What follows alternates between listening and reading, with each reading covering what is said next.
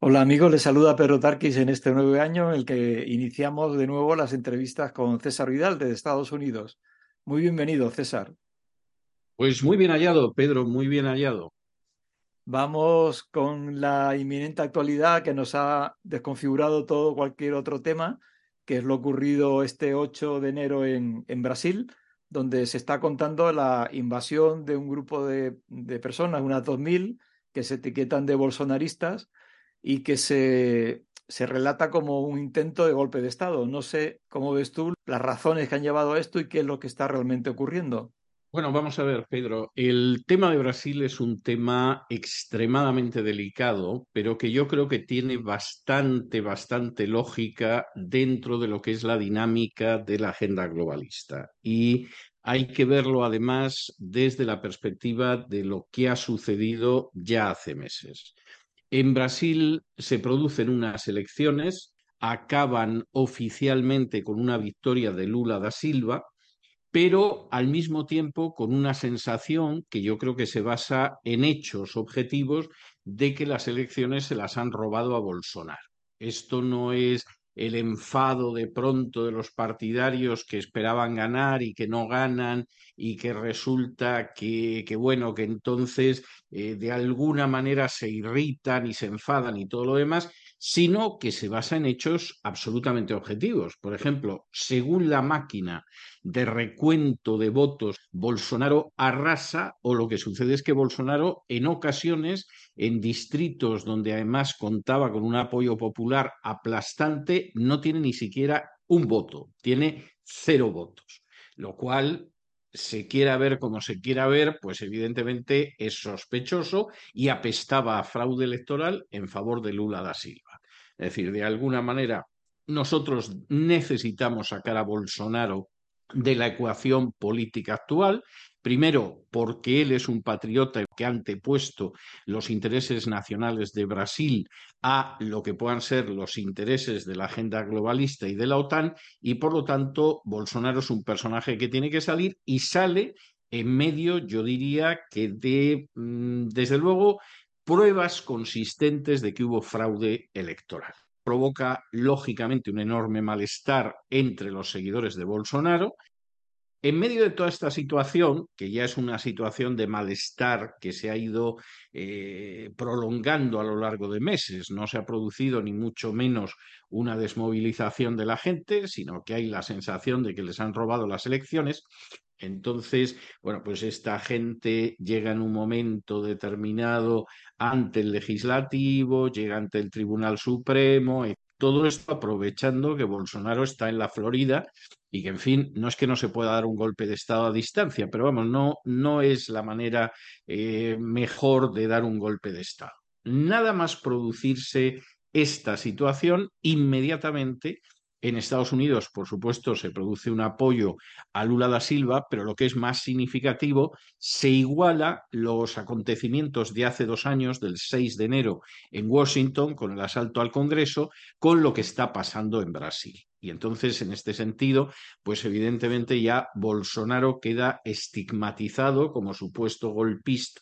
al estilo de Donald Trump y ya tenemos la receta perfecta para intentar desactivar totalmente a Bolsonaro en términos políticos por si se le ocurre mantenerse en la política. Tengo que decir que a estas alturas de la película, y diga lo que diga la Comisión del Congreso de Estados Unidos sobre lo que pasó el 6 de enero de hace dos años en Washington, la verdad es que las pruebas de que lo que pasó fue una provocación de un sector de las fuerzas de policía y que había gente de los servicios de seguridad involucrados para provocar son aplastantes, mostrando que lo del 6 de enero, vamos, no solamente es que Donald Trump no quiso dar un golpe ni cosa parecida, sino que fue algo que le pilló totalmente con el pie cambiado y yo creo que aquí estamos viviendo una situación muy parecida. Es decir, aquí nos encontramos con eso que se suele llamar un atentado de falsa bandera, Es decir, excitamos a una parte de las turbas a que haga algo que es absolutamente disparatado, porque si Bolsonaro hubiera querido dar un golpe de Estado, un golpe de Estado no lo das con decenas de desarrapados que en un momento determinado entran en el Tribunal Supremo, eso no es así y los golpes de Estado no se dan así. Si Bolsonaro hubiera querido dar un golpe de Estado, pues yo me imagino que se hubiera puesto de acuerdo con los militares, los militares hubieran tomado zonas estratégicas y hubieran dado un golpe de Estado. Y por cierto, en la historia de Brasil ha habido bastantes golpes de Estado y nunca han sido lanzando desarrapados a, entrar en el Tribunal Supremo. El Supremo de Brasil que yo creo que es uno de los supremos menos fiables que a mí se me pasan por la cabeza en estos momentos, pues ya ha dicho que hay que desmantelar todos los campamentos bolsonaristas. Y uno diría, ¿por qué? Y por supuesto, Lula da Silva está aprovechando para quitarse de encima una serie de cargos políticos. O sea, por supuesto, inmediatamente esa consigna de que Bolsonaro es igual que Trump y ha intentado lo mismo que Trump el famoso 6 de enero de hace un par de años, bueno, pues inmediatamente algunos además han conectado esto con Pedro Castillo. Ya, ya era una especie de trinidad que no podía ser de otra manera, lo cual es otro disparate total y absoluto, como creo que hemos explicado aquí. Pero mi versión en estos momentos y a la espera de que aparezcan más datos es que esto es el típico atentado de falsa bandera, que Bolsonaro no tiene nada que ver con esto, que ha habido una intervención internacional a la hora de articular esta situación en el Brasil y que, por supuesto, se va a utilizar pues, para intentar destruir totalmente la posibilidad de que Bolsonaro regrese. Es un personaje al que hay que quitar de en medio porque ha manifestado una línea de acción política totalmente opuesta a la agenda globalista. En medio de esta situación, está claro que hubo no una unanimidad, pero una gran parte de los evangélicos que votaron a Bolsonaro eh, ¿tú crees que han participado en esta movilización por una parte y por otra eh, ha habido un silencio de, la, gran cantidad de políticos evangélicos que hay ahí en el Congreso de Brasil? ¿A qué crees que se debe este, esta falta de, de declaración pública o a favor o en contra de lo ocurrido? Yo creo que más que nada porque como ellos sí están cerca del escenario, y como saben lo que ha pasado en Brasil, yo me imagino que están, primero, de entrada, tienen que estar perplejos y preguntándose aquí qué ha sucedido. Es decir, eh, vamos a ver, la gente se ha manifestado en Brasil, eh, te ha podido cortar carreteras en un momento determinado, pero que te asalte determinadas instituciones esto, insisto, o sea, esto apesta operación de falsa bandera por la sencilla razón de que si lo que pretendían era dar un golpe, un golpe no se da así. Y si efectivamente no pretendían dar un golpe y sucedió esto, hay que preguntarse quién en un momento determinado te mueve a una serie de manifestantes para que vayan a saltar el Congreso. A todo eso cualquiera que conoce mínimamente lo que es la mecánica de masas sabe que en el momento en el que tú metes dos, tres agentes provocadores en medio de una masa, te toman cualquier cosa y el día de mañana lo podrían hacer con cualquiera. ¿Qué pasa en el caso de los evangélicos? Que no saben ni por dónde les viene el aire. Es decir, por un lado, no terminan de creer que esto haya sucedido y, en segundo lugar, se preguntan qué ha sucedido exactamente y, en tercer lugar, condenan todo lo que pueda ser un asalto violento al poder, etcétera, etcétera. Y yo quisiera decir, y tampoco es que quiera yo crear angustia a inicios del 2023 entre la gente, pero yo tengo la sensación de que los fraudes electorales pues van a intentar ir contra cualquier político que no se doblega ante la agenda globalista. Lo intentaron con Orbán en Hungría hace unos meses. Lo que pasa es que Orbán tenía muy bien controlada la situación, tenía muy claro quiénes eran sus enemigos, tenía muy bien vigilado todo y ganó de calle, tanto en las elecciones presidenciales como en las legislativas. En otros casos donde no ha existido ese cuidado a la hora de cómo se cuentan los votos, de cómo se manipula, etcétera, etcétera, pues de pronto se ha producido el fraude en las urnas con unos medios de comunicación que inmediatamente han dado por bueno el resultado y que no han querido saber nada, y con un sector como mínimo de la judicatura que tampoco quiere saber nada. Es decir, es un golpe posmoderno que, claro, efectivamente, pues eh, ya termina uno de ver la, la, cereza, la guinda del golpe, cuando en un momento determinado organizas una operación de falsa bandera y aquella persona a la que le has robado las elecciones encima aparece como un golpista. Y yo me temo mucho todo esto insisto, eh, subcondicione bajo la condición de que vayan apareciendo otros datos. Pero en estos momentos yo me temo que eso es lo que ha sucedido en Brasil y que no hay otra cosa. Incluso no solo el futuro democrático de Brasil, sino de, todas las elecciones, porque tal y como cuentas, se va hacia un ámbito de una desconfianza de que algo que se tenía como la posibilidad de que el pueblo decidiera cada X años quién gobernaba y qué programa se aplicaba a la sociedad, que no hay una confianza en que el resultado sea lo que realmente la gente, los ciudadanos deciden. Bueno, vamos a ver, lo que voy a decir es posible que a algunos les escandalice,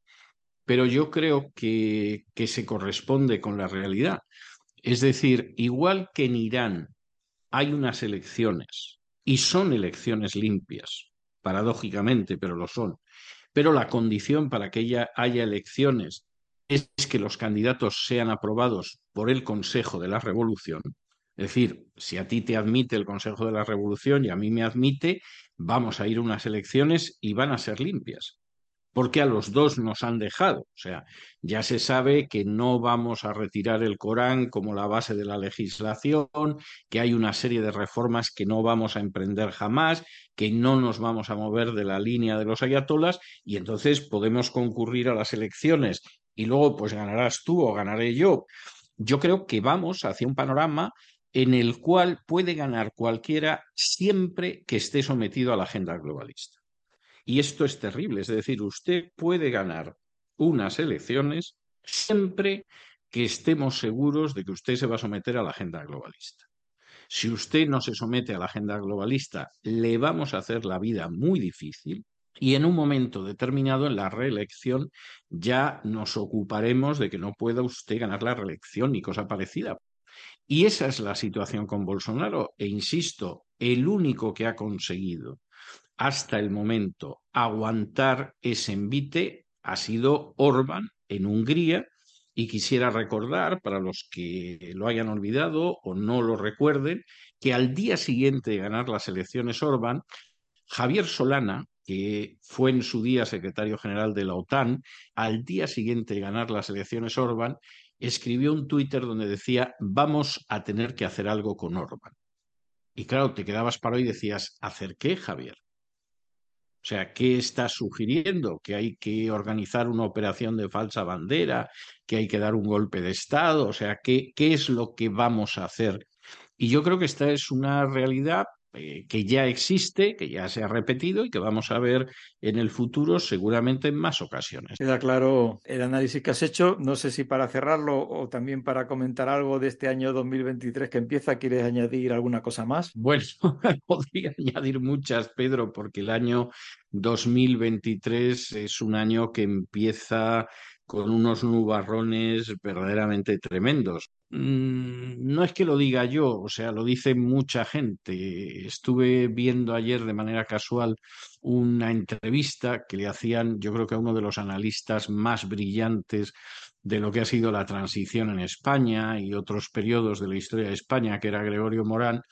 y reconocía, y era una entrevista ya de hace varios años, que en España no existía la prensa libre y que no existía, entre otras cosas, porque la prensa está endeudada enormemente y al final depende de la publicidad institucional y que por lo tanto ya sabe lo que tiene que decir, ya sabe los análisis que tiene que dar. Y claro, eh, no quiero echar demasiada sal en la herida, pero en los últimos años hemos podido ver cómo esa prensa, que teóricamente es de izquierdas y de derechas y nacionalista, etcétera, sin embargo, en ciertos temas no tenían ningún problema en aparecer con el mismo titular todos. Es decir, es una prensa muy domesticada que entretiene a la gente porque piensa que de alguna manera reproduce su punto de vista, pero que en última instancia es muy domesticada. Y y ya si me lo permites, y con esto voy a concluir, cualquiera que haya oído los dos discursos del rey de, los, las últimas semanas, rey que lleva, supongo que con orgullo o, o, con sumisión, el pin de la Agenda 2030 en la solapa, pues evidentemente se ha dado cuenta de que en España, del jefe del Estado hacia abajo, todo es agenda globalista, en fin, salvo algunas voces por ahí que aparecen advirtiendo de dónde vamos, pero, pero evidentemente la sumisión como tal se ha producido Supongo que en el caso de muchos, simplemente pensando en que así van a, conservar su puesto. Esa es la realidad. Y con eso de conservar el puesto, pues el país eh, sigue dando malos pasos desde hace muchísimo tiempo. Pues muchísimas gracias, César. Eh, bienvenido de nuevo a estas entrevistas semanales, que es una alegría poder tenerlas contigo. Y también a ustedes por habernos escuchado. Les emplazamos para la semana que viene en lo que será la continuación de, esta serie, siempre tratando la actualidad y les saluda y se despide de ustedes Pedro Tarques, como siempre deseando que Dios les bendiga.